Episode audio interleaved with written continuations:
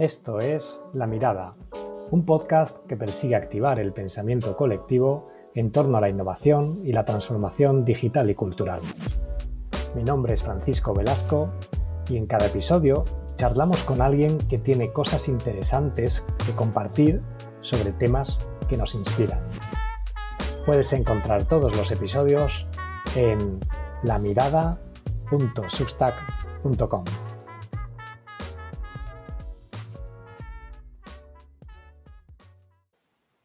En esta conversación hablo con David Bonilla, toda una referencia en el entorno del desarrollo de soluciones digitales en España.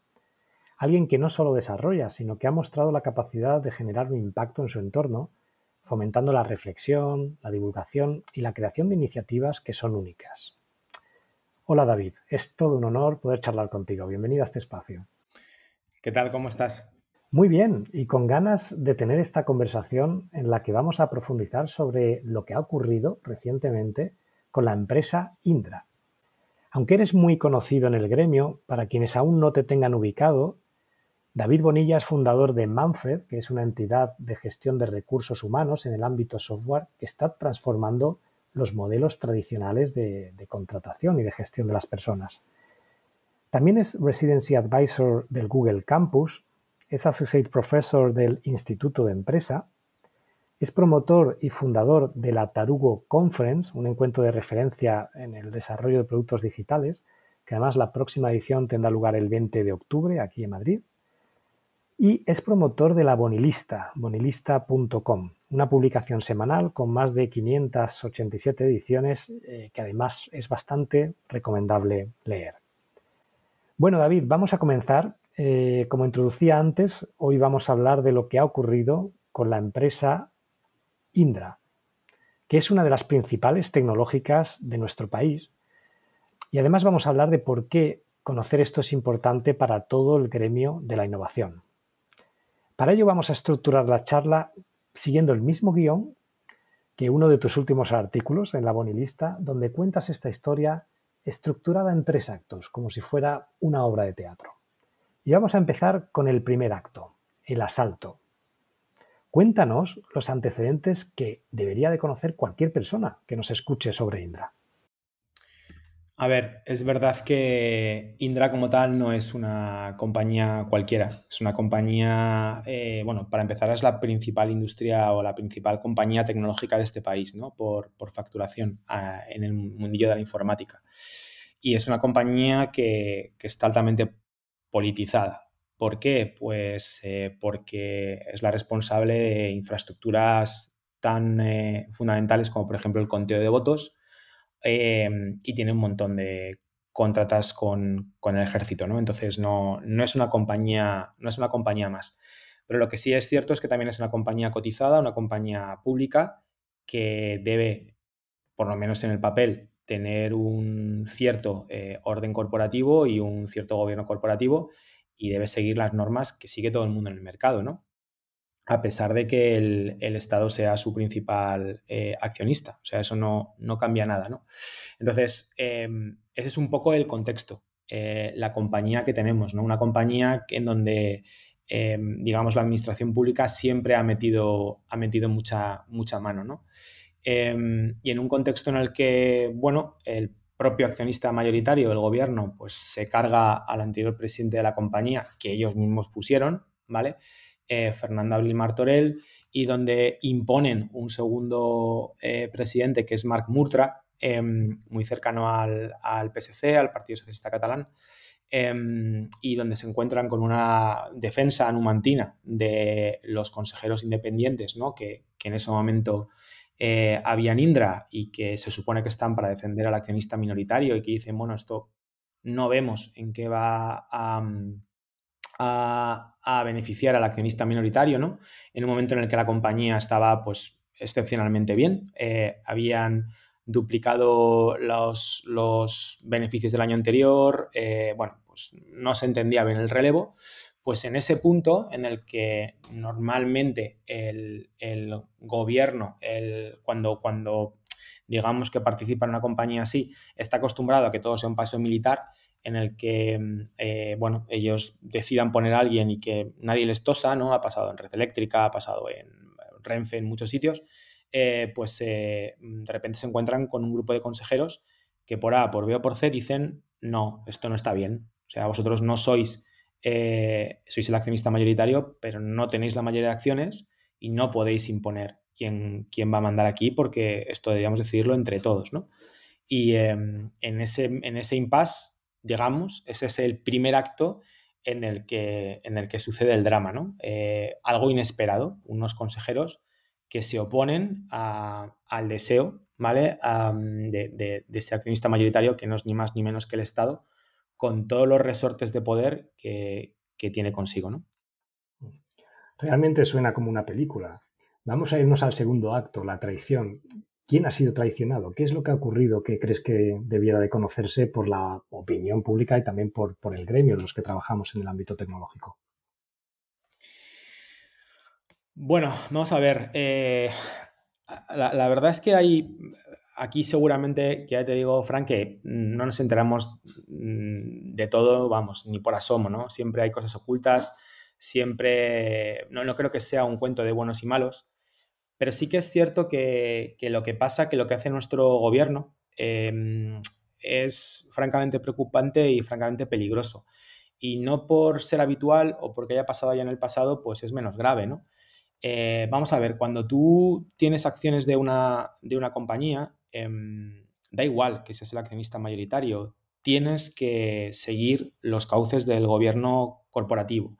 Si tú quieres cambiar el consejo, es decir, el órgano que se supone que administra la, compañía, tienes que ir a una junta eh, universal de accionistas y que todo el mundo vote y que todo el mundo tenga voz y voto, ¿no? Y decida ante todos, porque la compañía es de todos no solamente el accionista mayoritario, accionista mayoritario que puede tener un 15% de las acciones, ¿vale? Y ser el mayoritario, pero eso no quiere decir que pueda imponer su voluntad al 85% restante.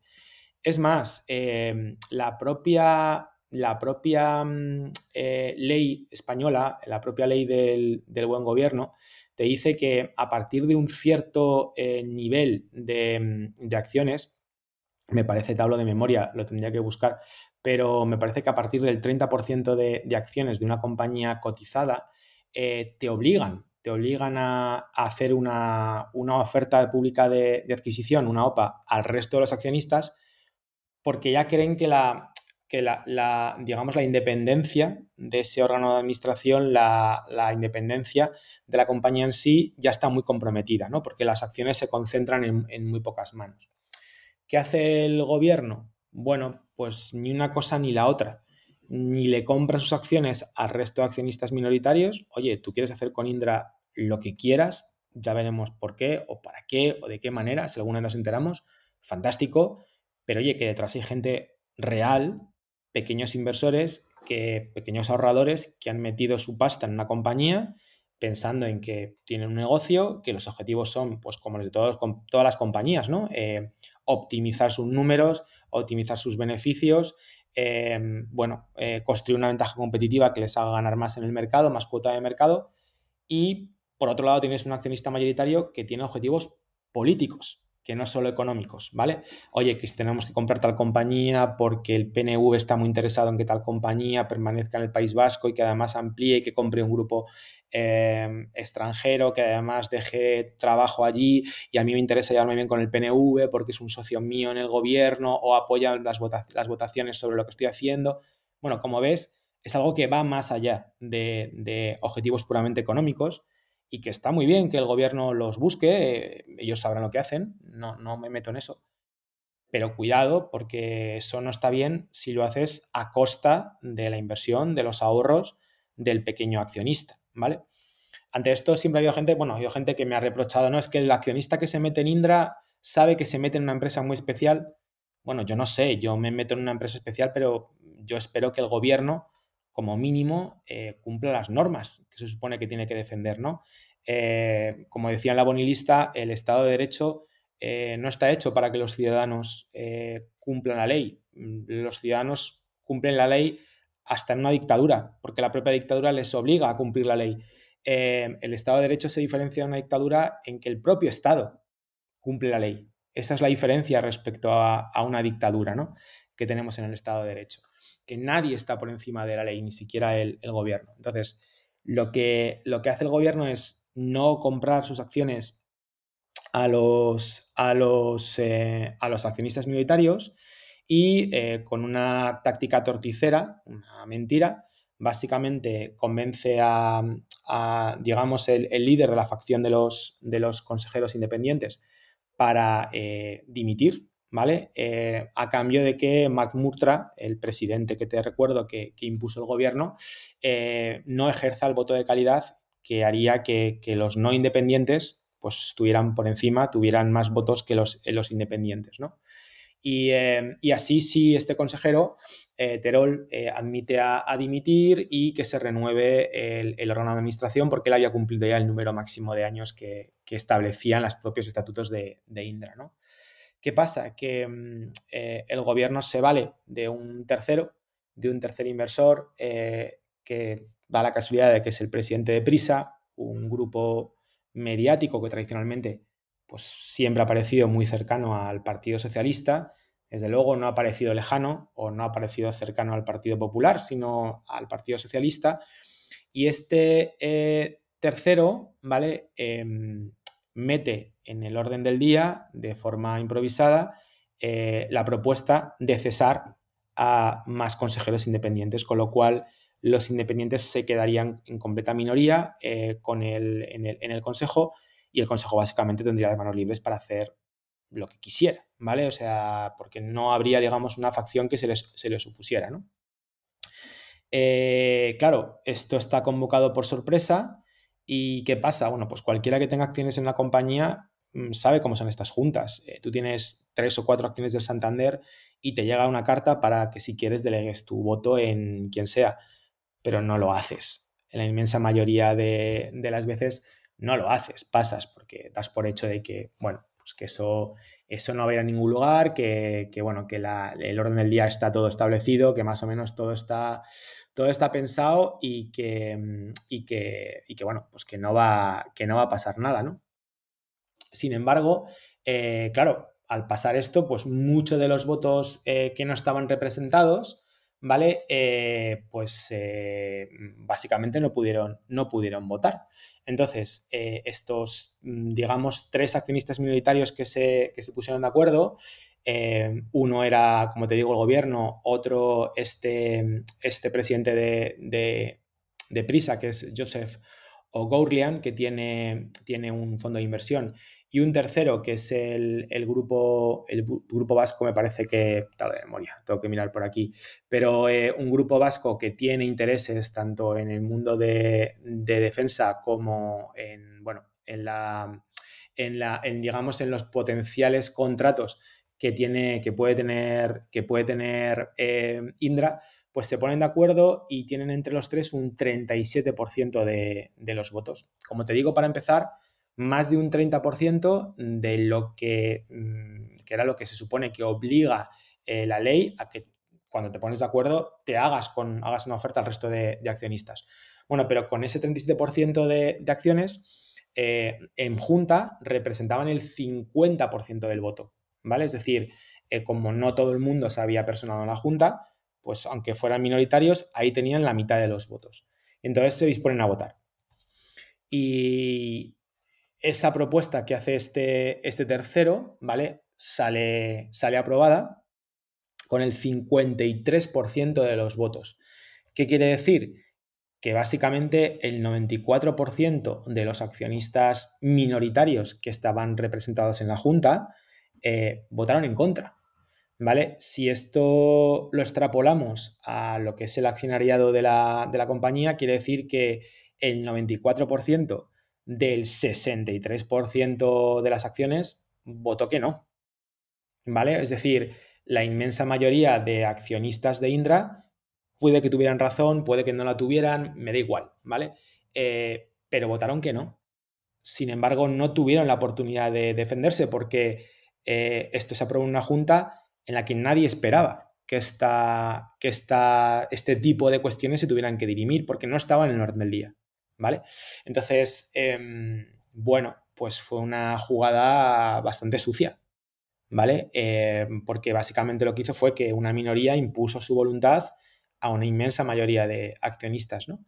Y, y ahí estamos. Eso fue un poco lo que pasó y lo que te deja un poco loco, ¿no? Porque, claro, es que es nuestro gobierno. O sea, nuestro gobierno debería respetar las normas escrupulosamente, también las de libre mercado. Si nuestro gobierno quiere hacerse con Indra y hacer lo que quiera con ella, pues que la compre. Es un poco, es un poco la, reflexión. Y si no es así, pues que se aguanten. Em, a partir de ahí el gobierno es todo malo, mm, bueno, eh, los consejeros independientes son todos buenos, pues, pues ya te digo, o sea, empiezas a escarbar y todo el mundo echa paladas de mierda encima de otros, ¿no? Pues que Siterol, que era el, Em, el, el, digamos, el consejero independiente que estaba en contra de ellos eh, hizo modificar los estatutos de Indra para estar en vez de nueve años 12, que también ponían que había intentado, intentado meter a la hermana, que si el, anterior presidente que también habían sustituido, pues tenía eh, raíces o familiares franquistas y demás. O sea, ya sabes, o sea, en el momento en el que entramos en temas políticos, la bola de mierda, eh, valga la, expresión, eh, lo coge todo, lo toca todo y todo lo contamina, ¿no? Entonces, seguramente que de, de esta operación no nos hemos enterado ni, ni, de la mitad, ¿vale? Mucho menos tú y yo, ¿no? Pero, pero huele mal. Huele mal, eh, así lo han determinado pues, todos los analistas extranjeros que han visto esto y que han dicho que, bueno, que es una cacicada, que básicamente es una cosa horrible eh, Indra perdió, como te puedes imaginar, mogollón de valor en, bolsa. No sé si todavía lo ha recuperado, ¿vale? Pero, pero claro, o sea, los fondos internacionales llegaron a considerar que Indra era una compañía no invertible, porque básicamente eh, no se regía por criterios de mercado, sino por criterios políticos. Entonces, es ruleta rusa. ¿Para qué vas a meter tu dinero en un sitio donde el principal objetivo no es que te den el mayor retorno de inversión, sino otras cosas, sean las que sean, ¿no?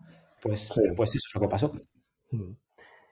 Muy bien, con esto hemos hecho como un segundo acto que cubre incluso eh, algunos elementos del, tercer acto ¿no? que queríamos introducir, que es que hemos llamado, o has llamado tú en tu lista, la conjura. ¿no? Entonces aquí lo que quería preguntarte es, bueno, ¿por qué, ¿por qué esto es grave realmente, más allá de lo que has dicho, ¿no? Y cuáles son las consecuencias que puede tener para el sector tecnológico en España, para accionistas, etcétera. Bueno, primero porque creo que lo peor que nos puede pasar en este país es que dejemos de creer en nuestro gobierno, en nuestras instituciones, ¿no? en, el sistema. O sea, es decir, el sistema, el sistema mm, se sostiene porque queremos en él. Es un poco igual que el dinero. Eh, el dinero ya no cumple el patrón oro, no, no hay nada, no hay, digamos, un material, no hay un bien que, mm, que, respalde su valor. Es básicamente el valor que le queramos dar nosotros mismos, ¿no? Entonces, en el momento en el que el Estado eh, no cumpla las normas, eh, todo se tambalea. Em, bueno, pues lo pasó, por ejemplo, en, Cataluña eh, respecto al tema de la independencia y demás.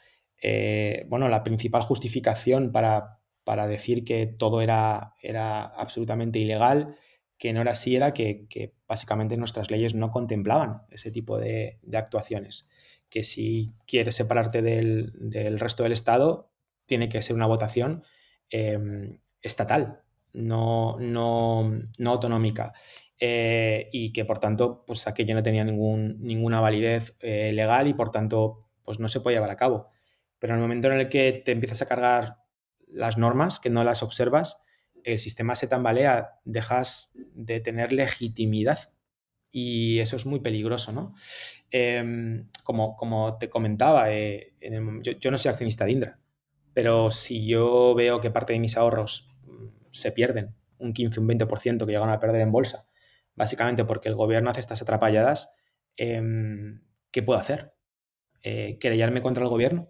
Eh, ¿Sigo pagando mis impuestos como todo el mundo? Eh, ¿Ahora pago el aire acondicionado porque tengo que colaborar? Es decir, se nos exige al ciudadano cosas, pero, esperamos que el gobierno sea sea un pilar, que, no falle, ¿no? Entonces, por eso es tan, tan peligroso. Y luego, bueno, sobre todo eso, por, un poco el tema de, que, el mercado eh, debería ser realmente, debería autorregularse eh, dentro de las normas que establezcamos, ¿no? Y, en el momento en el que alguien puede coger y hacer un poco lo que le dé la gana, pues es, es peligroso. Entonces, es un poco ese, ese es el, ese es el, eh, la conclusión, ¿no? De cómo lo hicieron, hasta, hasta la, el número de, de, consejeros que destituyeron eh, no era trivial, eh, no era casual, era justo el número de consejeros máximo que podían destituir para seguir cumpliendo estatutos, para poder seguir teniendo em, comisiones, para poder aprobar presupuestos, para poder aprobar nombramientos, ¿no? Entonces, eh, era algo premeditado y era algo que estaba urdido desde hace tiempo y es un poco lo que da, lo que da miedo, ¿no? Que, mm, bueno, que una institución, que una administración pública, pues pueda llegar a tejer algo así, eh, que mm, hasta cierto punto ya no puedes saber si, realmente está mirando por el interés general o, por el propio, ¿no? Muy bien, pues eh, como en toda secuencia de este tipo, eh, nos falta un epílogo, es decir, algún tipo de, conclusiones o de lecciones aprendidas o de reflexiones adicionales que quieras aportar, digamos, como, como, cierre un poco de, toda esta, esta historia. Pues mira, yo la verdad es que soy bastante, bastante negativo al respecto. No creo que vaya a pasar nada. Eh, no creo que, se vaya a iniciar ninguna acción ni contra el gobierno ni contra em, eh, SAPA, que es este, este grupo vasco que te digo, ni contra Amber, que es el, fondo del presidente de Prisa. ¿no? Em, la propia, el propio regulador, el propio organismo que debe vigilar estas cosas, que es la CNMV, eh, bueno, pues tiene un presidente que se supone que es independiente, pero, pero bueno, ya sabes que, al fin y al cabo el ministro de Economía de turno pues influye mucho ¿no? en quién está ahí presidiendo ese, organismo y demás, porque es independiente, pero depende del, Ministerio de Economía. Y mm, bueno, pues el, presidente eh, Rodrigo Buenaventura pues estuvo ahí nombrado a propuesta de, de la ministra Nadia Calviño, ¿no? Entonces, Mm, ¿De verdad va a ser independiente? ¿De verdad va a sacarle los colores al, gobierno? Y si lo hace, mm, ¿qué va a pasar? O sea, los que hayan diseñado esto nunca van a pagar, porque el gobierno somos todos, así que si hay que pagar indemnizaciones, lo vamos a pagar tú y yo, con nuestros impuestos, ¿no? Y eso es un poco lo, grave, que, no hay ningún tipo de responsabilidad respecto a esto. Eh, más cosas que pueden pasar, bueno, es evidente que el gobierno hace lo que quiere o deja de hacer en Indra ahora mismo. Entonces, ¿qué consejeros independientes vas a fichar? Porque cualquier consejero independiente que metas ahora en Indra va a tener la sospecha de ser pues alguien sumiso, alguien que bueno, hace lo que el, mayoritario dicte, ¿no?